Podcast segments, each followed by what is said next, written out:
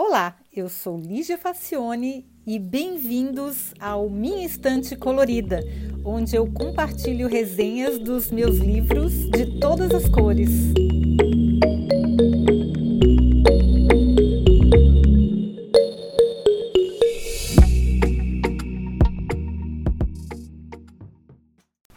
Olá, este podcast ele acaba servindo para eu revisitar livros que eu já tinha lido há muitos anos e que eu não tinha feito ainda uma resenha. Eu fui fazer um curso o ano passado de cool hunting com a Fá Maioli, eu vou deixar depois o, o link é, na descrição, porque eu recomendo, é um curso muito bom. E, e acabei que descobrindo que esse livro fazia parte da bibliografia do curso eu já tinha lido e não achei nenhuma resenha no meu blog, então resolvi fazer agora. Só que como o livro, quando eu li, era em português e fazia muitos anos, eu tinha que me lembrar do, dos princípios. Eu fui procurar aqui o que, que eu podia encontrar e achei somente uma versão em alemão. Então chama Der Tipping Point, wie kleine Dinge Großes bewirken können, que numa tradução livre seria o ponto de inflexão, como as pequenas coisas podem causar grandes efeitos. Mas esse livro com certeza existe em português, porque a primeira vez que eu li foi em português há mais de uma década. Então, o Malcolm Gladwell, que é o autor, ele discute como é que as epidemias se formam, ou seja, como as coisas viralizam para o bem e para o mal. Então, a gente quer que um meme viralize ou que um produto viralize, ou a gente não quer, mas também acontece de um vírus viralizar. Essa expressão não é à toa. Ele começa dizendo que Tipping Point é uma biografia de uma ideia simples o que faz com que um livro vire um best-seller?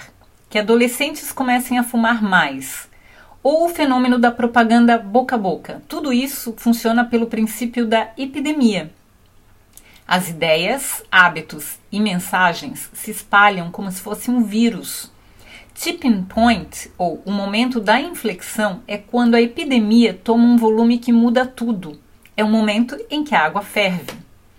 Então esse, eu penso que esse livro é, é interessante para todo mundo que trabalha, assim, se você tem um trabalho, você quer que esse trabalho ele viralize, seja um livro, seja uma obra de arte, seja um produto, seja uma ideia, é importante a gente conhecer os princípios ou as regras que fazem uma epidemia acontecer e que a gente está tendo uma aula prática agora por causa do Covid, né? Mas são basicamente três princípios que fazem uma epidemia acontecer.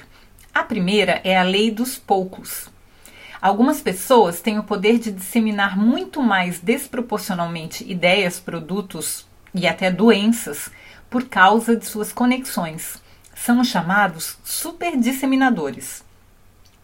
Bom, o segundo princípio é o fator fixação.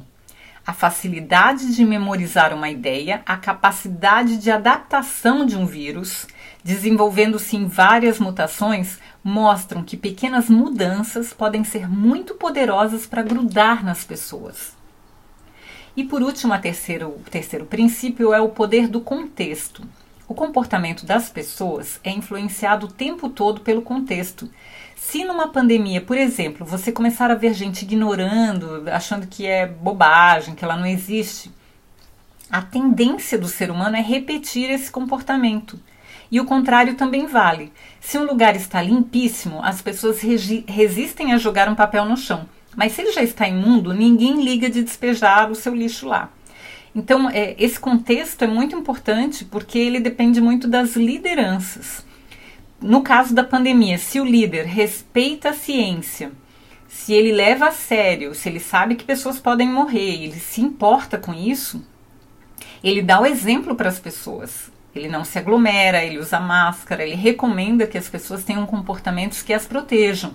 E ele toma as providências para que isso aconteça, seja estabelecendo um lockdown, seja tomando as providências que, que, a, que a ciência recomenda, né? A gente viu isso acontecer em vários países, como a Nova Zelândia, é, que conseguiu controlar a epidemia bem antes de todo mundo, até tem as condições geográficas propícias, mas teve liderança. E a gente viu outros exemplos de líderes que fazem o contrário do que deveriam fazer numa situação dessas, como no Brasil, né? Onde você despreza as consequências do vírus, você despreza a ciência, você incentiva as pessoas a se aglomerarem, a não usarem máscaras, enfim, uma série de comportamentos, como a gente viu. É claro que cada um tem sua própria cabeça, mas líder influencia muito, influencia muito. E o ser humano ele é propenso a trabalhar, a, a se comportar como manada, como um grupo, como uma, uma coisa só. Então, se o líder ele influencia negativamente, as pessoas, o grosso das pessoas, vai acabar sendo influenciado mesmo que não queira, mesmo que de uma maneira inconsciente. Então, o poder do contexto, e eu quando falo líder, não é um líder político só, um influencer, por exemplo, que ah, é, agora a gente está tá na moda comer um certo tipo de alimento ou desprezar um outro tipo de alimento.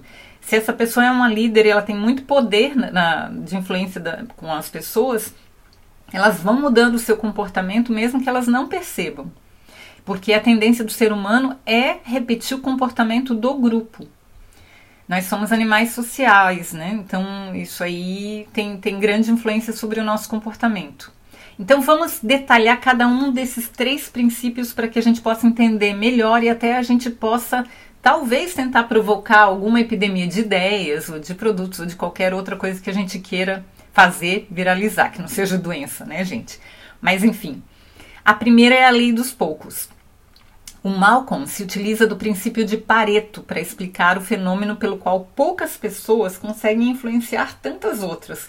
Talvez você já tenha ouvido falar no princípio de Pareto, que no livro ele chama de princípio 80-20, que também é um outro nome do mesmo princípio, que diz que 80% das consequências resultam de 20% das causas.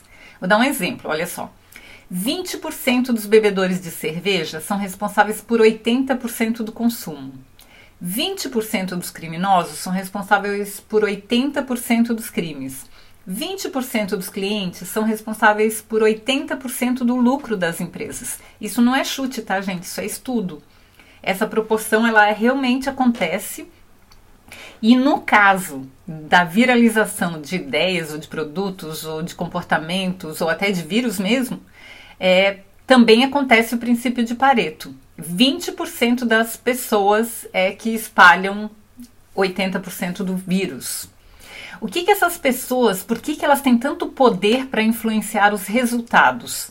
Então o autor divide em três grupos essas pessoas, que elas fazem as coisas acontecerem. Primeiro grupo são os conectores, que são aquelas pessoas que têm muitos contatos e conhecem todo mundo. O Gladwell fala sobre o poder do boca a boca na viralização de ideias e notícias. Agora com as redes sociais, a gente tem algumas pessoas que elas têm mais influências do que outras, por isso que elas são chamadas de influencers, né? Porque elas influenciam o comportamento das outras pessoas. Que são, a gente podia dizer que são os conectores. Depois a gente tem os conhecedores, que são os especialistas, os peritos, as pessoas que buscam a informação o tempo inteiro. São os acumuladores de conhecimento de todo tipo. Por exemplo, aquela pessoa que fica procurando o melhor preço de um produto para comprar. Aí ela encontra orgulhosa, e é uma verdadeira pechincha, e aí essa pessoa costuma compartilhar a descoberta com os amigos próximos. Se um deles for um conector, há boas chances da coisa viralizar. Então, então não é só especialista em ciência, tá, gente? É especialista em qualquer coisa. É uma pessoa que tem algum conhecimento específico sobre algum assunto ou que pesquisa muito para chegar a uma conclusão e ela descobre alguma coisa que se chegar num conector vai viralizar. Depois a gente tem os vendedores. Esse terceiro tipo de pessoa é muito importante, pois é quem investe energia para convencer as pessoas a adotar novos pontos de vista que não são os usuais. E aí o Gladwell esclarece que as pessoas podem exercer mais de um papel ao mesmo tempo para disseminar uma ideia. Por exemplo, uma pessoa pode ser um conector e um conhecedor. Com a ajuda de um vendedor, consegue fazer um produto, uma ideia ou uma notícia viralizar. Então, esse é o primeiro fator, que é a lei dos poucos, que 20% das pessoas conseguem disseminar a maior parte de vírus, de ideias, de produtos, de comportamentos, enfim. Bom, o segundo é o fator fixação. Há inúmeros fatores que fazem com que uma ideia cole na cabeça das pessoas, e alguns elementos são conhecidos dos publicitários e desenvolvedores de produtos de massa. Eu diria que são conhecidos dos desenvolvedores de memes também, né? Aquela música que você não consegue parar de cantarolar, aquela pesquisa para determinar o que emociona o espectador. Tem muito estudo para tentar descobrir a fórmula, mas em alguns casos esses elementos são imprevisíveis e surpreendentes. Ele cita como exemplo todo o cuidado e desenvolvimento do programa infantil Vila Sésamo, que foi fruto de muita pesquisa e adaptações. Os Teletubbies, eu também lembro que eles, eles pesquisaram muito para chegar num modelo que as crianças gostassem. Então, é, é, não basta ter a ideia, é, é não basta existir o vírus, ele tem que ir mutando para se adaptar a um ambiente, assim como as ideias, assim como os produtos. Tem que, tem que se adaptar o melhor possível ao ambiente, e para isso vai ser preciso algumas mudanças no meio do caminho. E por último, tem o poder do contexto. O ambiente precisa estar favorável para que uma moda pegue.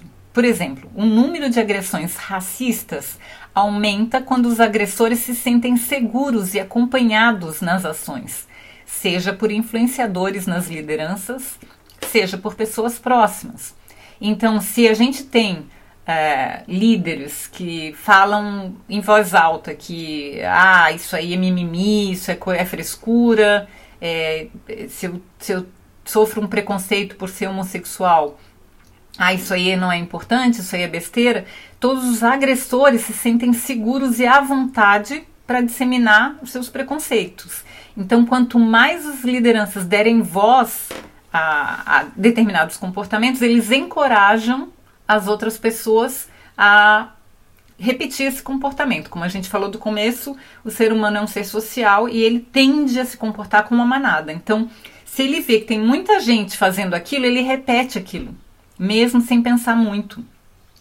Então, se tem muita gente sendo racista numa sociedade que é racista, as pessoas não racistas são exceções, são as que lutam para mudar isso aí. Mas a maioria se conforma e repete o comportamento. Por isso que a gente não pode deixar pessoas com comportamentos é, maléficos para a sociedade como um todo, que elas tenham tanto poder de influência elas têm que, têm que ter lei para coibir esse tipo de coisa, porque senão é muito perigoso. Principalmente se essas pessoas forem fizer parte daqueles 20% que tem muito poder de comunicação e tem muitas conexões.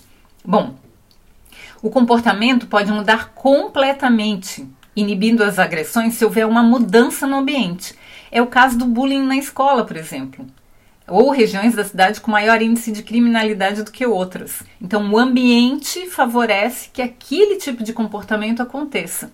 Então, a gente tem que mudar no ambiente, seja com auxílio de leis, seja com auxílio de outros influenciadores.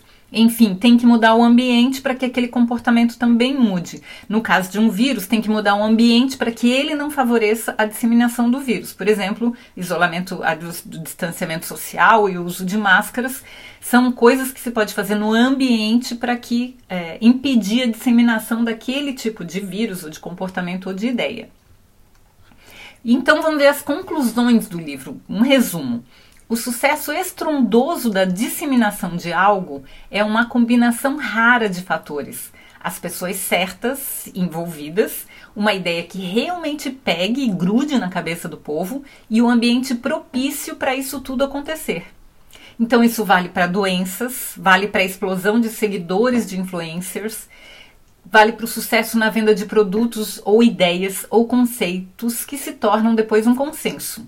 No livro, o Malcolm detalha cada uma das regras e dos grupos de influenciadores, conta casos, dá exemplos diversos e muito interessantes. Ele fala também do fenômeno da tradução, quando uma ideia vai se simplificando e se adaptando até ter o formato ideal para viralizar. Pessoalmente, eu não gosto do estilo de escrita do Malcolm Gladwell. Eu acho ele ah, ele é confuso, ele é pouco didático, ele mistura as ideias, ele desvia do assunto, ele insere histórias longas e é difícil fazer um desenho na mente. Ele não é didático, definitivamente não é. Ele é muito confuso. Às vezes eu preciso reler um trecho várias vezes depois de um tempo para entender o que tinha a ver com o próximo tema.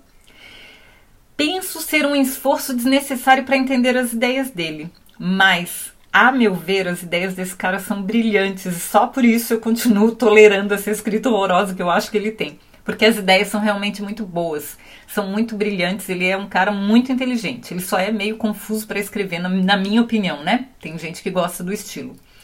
Mas, concluindo, eu penso que é muito importante a gente entender como é que funciona o processo de viralização das coisas, das ideias, de produtos.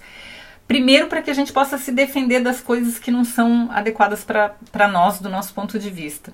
E principalmente numa época de fake news, como é que uma fake news viraliza? É, tem tudo isso aí que a gente descreveu. É, tem todos esses fatores aí que entram: é, a lei dos poucos, o fator de fixação e o poder do contexto, para que as fake news também possam viralizar. Então, se a gente quer é, colocar verdades, se a gente quer mudar comportamentos, se a gente tem outras ideias, então a gente precisa conhecer essas, digamos, armas, para que a gente também possa fazer o nosso trabalho bem. Então, concluindo, eu espero que tenha sido útil, tanto para que a gente possa disseminar nossas ideias, como que a gente, como também para a gente poder se defender de ideias que a gente não concorda, mas que a gente sabe que tem uma estrutura para que elas realmente aconteçam, viralizem e principalmente mudem comportamentos para o bem e para o mal. Eu espero que vocês tenham gostado e sempre lembrando que a, a descrição escrita do, da resenha está no meu blog, o link está na, na, aí na, na, descrição da resenha. E uh, vocês podem ter acesso, comentar, criticar, dar ideias e ver, ouvir também todos os podcasts no site minhaestantecolorida.com. E lá também dá para comprar a versão do livro em português, que eu tenho certeza que existe, porque a primeira versão que eu li foi em português há muitos anos, deve ter até em sebo já. Ele já deve estar num preço bem acessível porque o livro é antigo. Então espero que vocês tenham gostado e que esse conteúdo ajude a você de alguma maneira. Tá bom, gente? Até o próximo episódio.